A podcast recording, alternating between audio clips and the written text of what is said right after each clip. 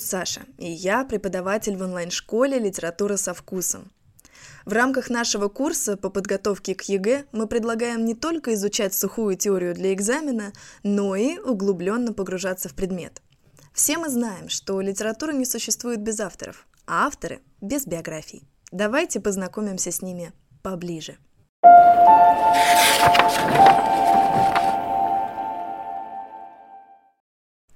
Что, давайте вернемся к Фанвизину. Удивительный был человек, чрезвычайно остерный язык. Его остроты на самом деле стали известны в московском обществе гораздо раньше его произведений.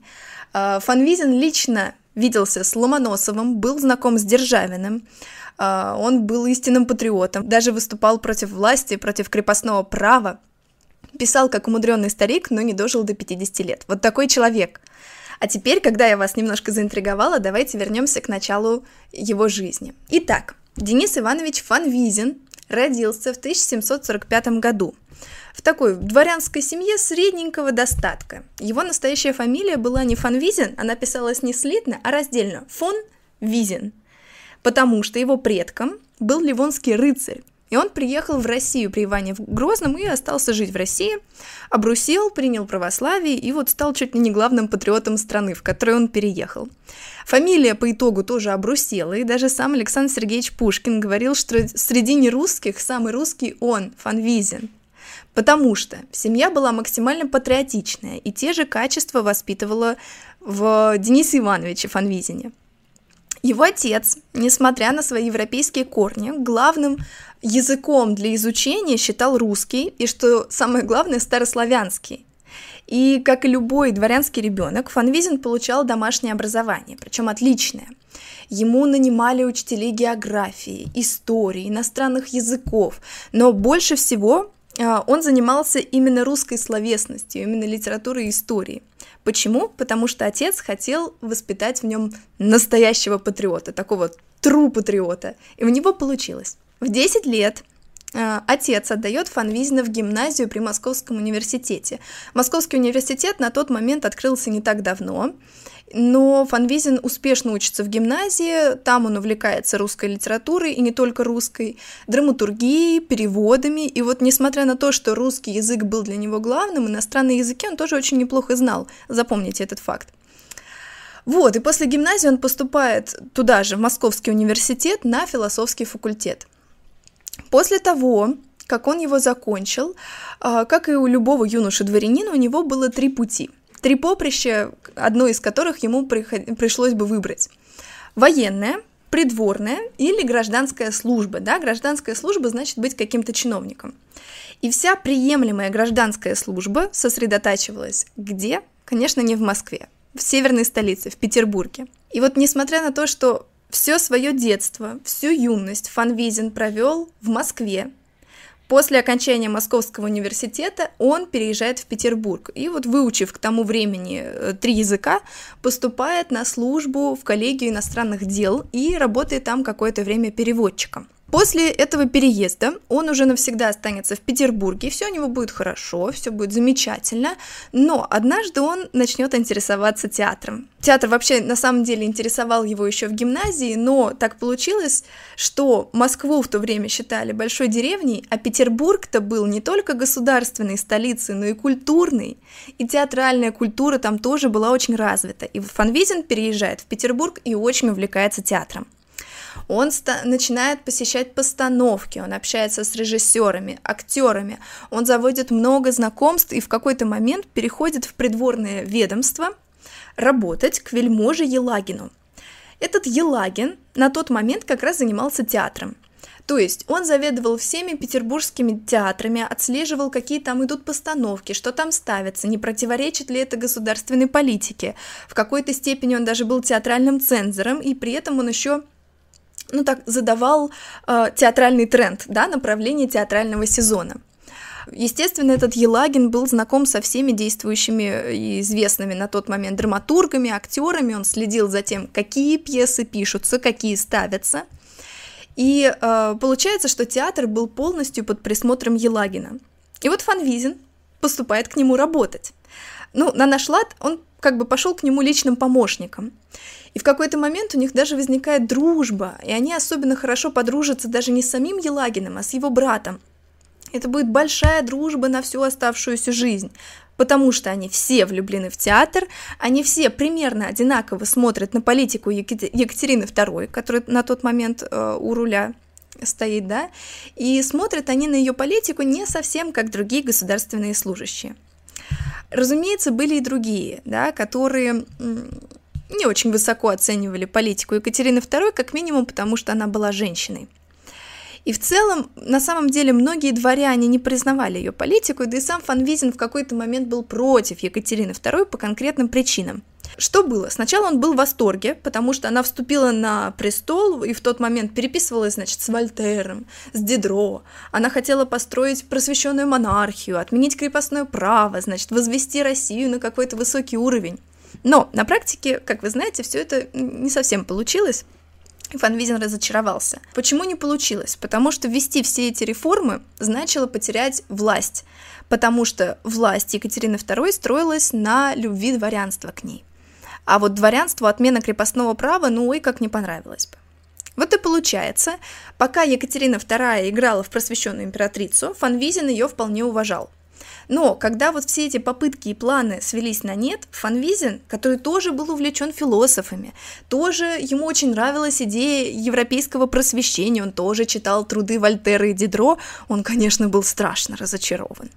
И на основе этого дружится с братьями Елагинами.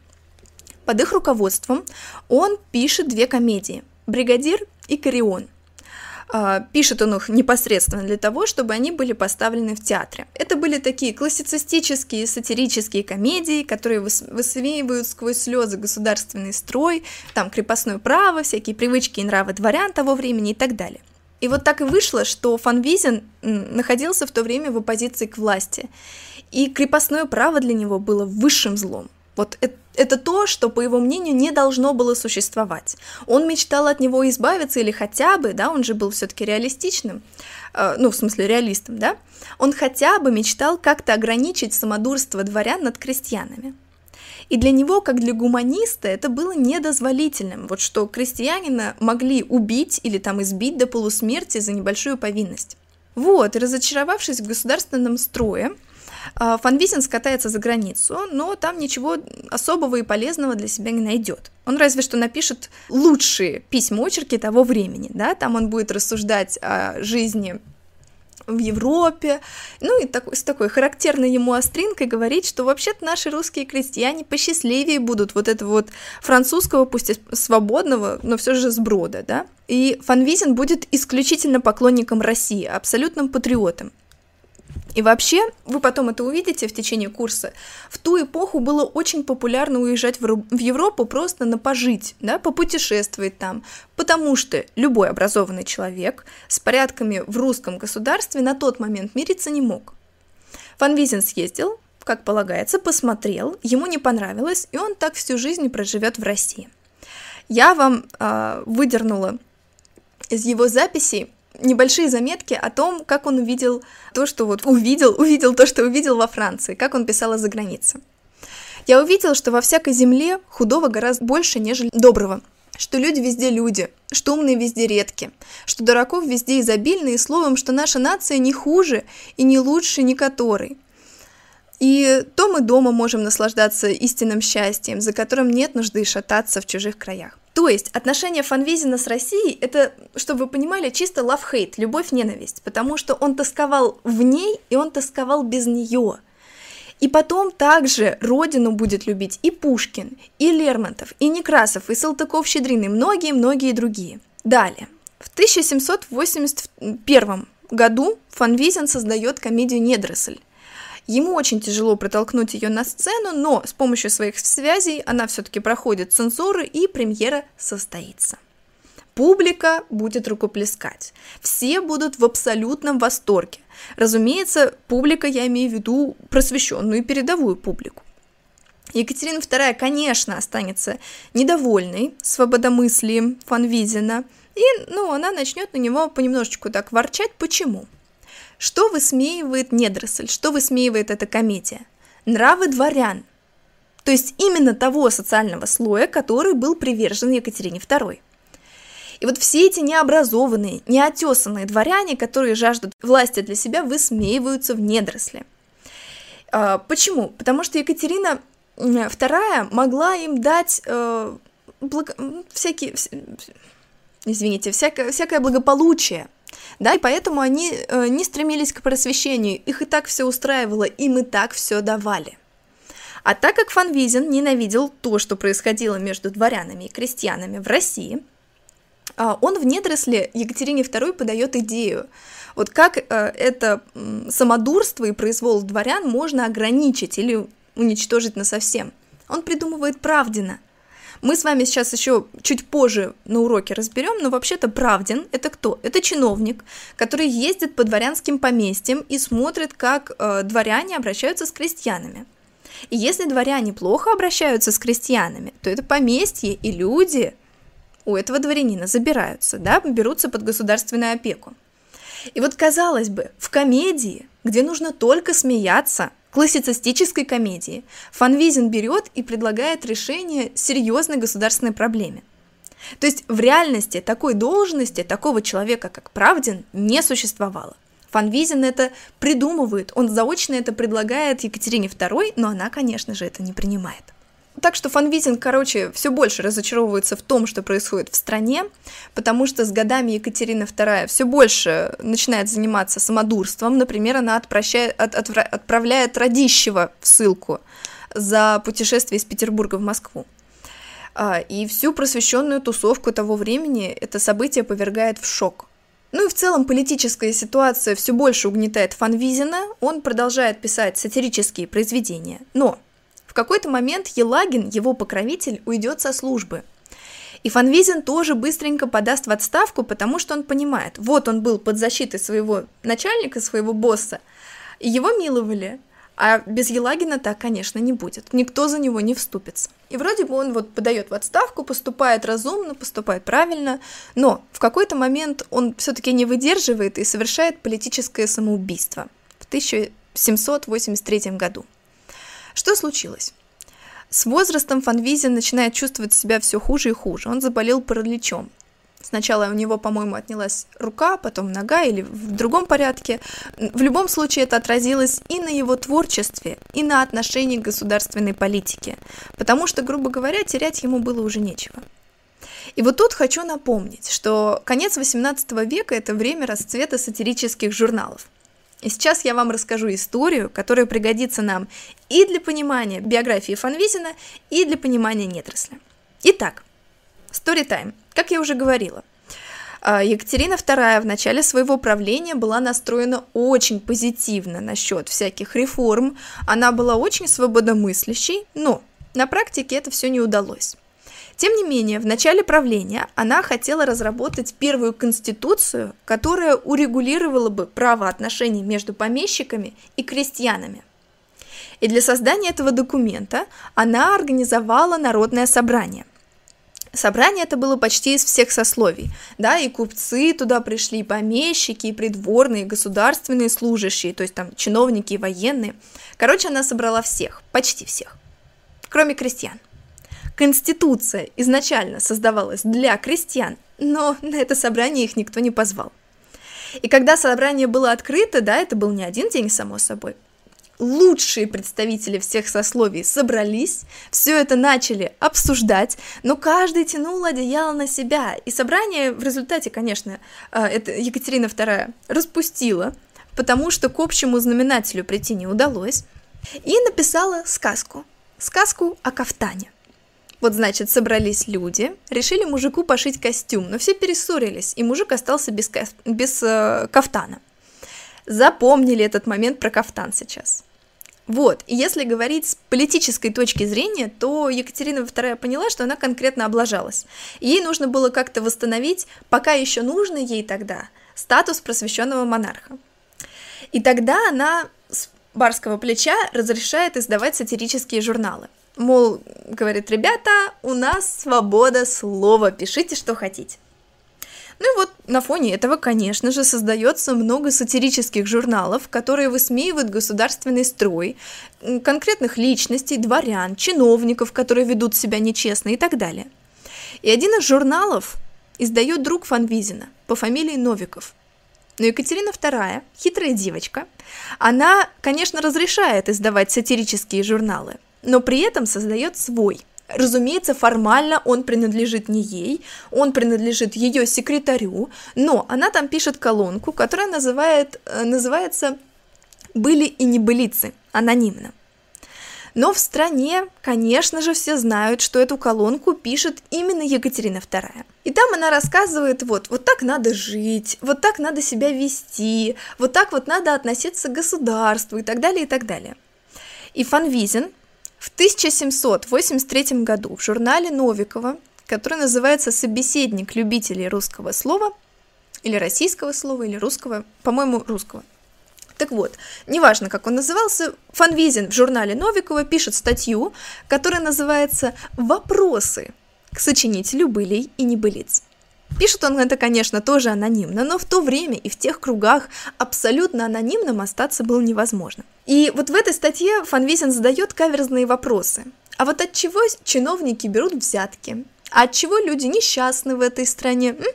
А почему дворяне угнетают крестьян, и власть с этим ничего не делает? То есть э, Фанвизин там задает ей вопросы прямо в лоб. И по его мнению, в любом случае он хотел поставить ее в тупик. Екатерина II, конечно, в бешенстве. Но общество она этого не показывает. И вот в том же журнале в очередной своей колонке пишет ответ на его вопросы. Конечно же, с помощью большого количества других писателей, своих придворных, да, с которыми она консультировалась, думала, как ответить правильно и при этом себя в неловкое положение не поставить. Ну вот, значит, и отвечает она в духе, а народ несчастен, потому что сам себя вести не умеет, потому что в Бога не верит, и вот так далее, и так далее. И самая главная идея ее ответов, что все несчастья от того, что люди не подчиняются правителю. Если они будут это делать, тогда все будет хорошо. То есть Екатерина II из этой ситуации выкручивается. И после этой истории, конечно же, она находит Фанвизина – она находит того, кто написал все эти вопросы, и Фанвизин навсегда устраняется из литературы. Как это произошло? Становится совершеннейшим мавитоном приглашать Фанвизина на какие-либо литературные вечера. Нельзя его печатать. Никакого указа, конечно же, не было, но все прекрасно понимают, что если сейчас они свяжутся с Фанвизиным, их карьере тоже будет конец. И даже друзья отворачиваются от Фанвизина, потому, потому что общение с ним грозит им проблемами с властью. И получается, что его не принимают ни в один литературный салон. Его труды нигде не печатаются, его просто берут и исключают из общества. А, он на тот момент уже болеет, и он запирается дома. Его тяжелая болезнь прогрессирует, но, несмотря на это, до конца своей жизни он продолжает творить, даже уже практически в обездвиженном положении. И вот именно вот эта отстраненность, изгнание из литературного мира, который был ему очень близок, все это, конечно, усугубляет его болезнь, и он довольно скоро становится совершенно немощным, и в 1792 году умирает в возрасте 47 лет. Вот, и на самом деле, положа руку на сердце, конец своей недолгой жизни Фанвизин не заслуживает. Потому что, во-первых, ну, он сам по себе гений, во-вторых, он гений, так как в свое произведение, в расцвет классицизма, он вносит черты э, реалистичные. Конечно, он сам, разумеется, этого не знал на тот момент, но сейчас, анализируя произведение, мы это видим. И на фанвизине растет талант Пушкина. Да? Пушкин невероятно любил и уважал творчество фанвизина. На нем же вырос Грибоедов. И вообще это один из тех людей, которые каким-то образом поучаствовали в создании русского реализма величайшего, когда о нем еще речи не шло. Иногда это направление, в котором писал Фанвизин, называют просветительским реализмом, несмотря на то, что официально это классицизм. Фанвизин не боялся нарушать правила в своих произведениях. Он вообще человек, который подал пример огромному количеству талантливых людей в следующих эпохах. И без недоросля не существовало бы ни горя от ума, ни частично творчества Пушкина, ни комедий Гоголя, ни Салтыкова-Щедрина, который тоже, конечно же, ориентировался на Фанвизина. Фанвизин был гением. На этом все. Спасибо за то, что дослушали наш подкаст до конца. Если у вас появятся вопросы о литературе, обязательно пишите в наш телеграм-канал или в паблик ВКонтакте. Мы будем рады помочь. До скорых встреч! С любовью, Саша и команда «Литература со вкусом». thank you